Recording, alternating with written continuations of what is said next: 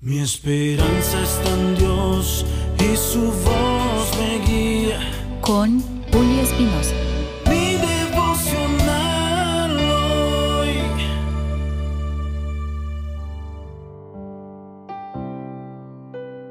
Mi devocional hoy, viernes. Dios te ha sellado con un espíritu de poder. En el libro de Segunda de Timoteo, capítulo 1 versos 6 y 7 dice, Por eso te aconsejo que avives el fuego del don de Dios, que por la imposición de mis manos está en ti. Porque no nos ha dado Dios un espíritu de cobardía, sino de poder, de amor y de dominio propio. Te invito a reflexionar en esto. ¿Quién de entre nosotros puede decir que no ha sentido miedo? No sé de nadie que no lo haya sentido. Algunos, por supuesto, lo experimentan a un nivel más elevado que otros. Algunos son capaces de sobreponerse a él rápidamente, mientras que otros se sienten atrapados y agobiados al grado de que los llega a vencer. Seguramente cuando crees que lo que viene sobre ti es más de lo que un día imaginaste, cuando llegan grandes problemas, empiezas a sentir miedo de asumir retos en tu vida, hasta el punto de querer escapar antes de empezar. Hoy quisiera exhortarte para que entiendas que el temor no viene de Dios, sino que más bien ese elemento torturador y destructivo viene del adversario de la verdad y la justicia.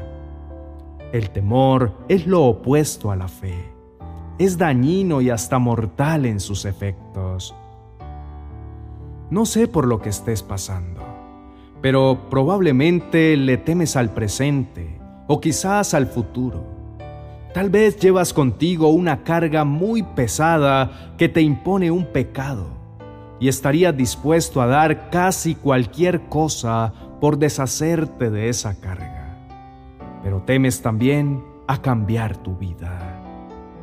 Pero quiero recordarte que el espíritu con el que Dios te ha sellado no te hace cobarde, sino que es para ti una fuente de poder, amor y de templanza. Y estos principios son los antídotos contra el temor que contaminan tu vida. Acaban con tu fortaleza y te llevan a la derrota. Mi propósito es aconsejarte por si estás teniendo demasiado miedo frente a tus problemas, creo que es hora de avivar el Espíritu de Dios en ti. Necesitas buscar a Dios a través de la oración y de la lectura de su palabra. Es lo único que te dará la paz, el poder, la sabiduría, la fuerza y el valor para enfrentarlos. Oremos. Amado Padre, te pido que avives el fuego que hay en mí. Capacítame con tu poder de lo alto. Ya no quiero seguir siendo un cobarde y por el contrario acepto ser valiente. Por eso te pido que me llenes de amor a tu verdad por medio de tu palabra, para que no tenga nada que temer nunca más. Amén y amén.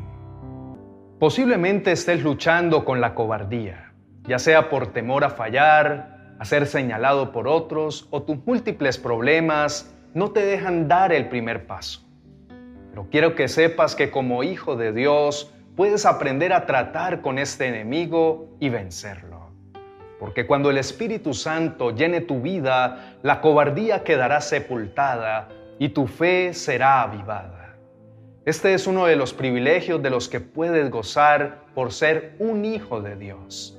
Por ello, quiero invitarte a pasar tiempo de calidad con tu Padre Celestial.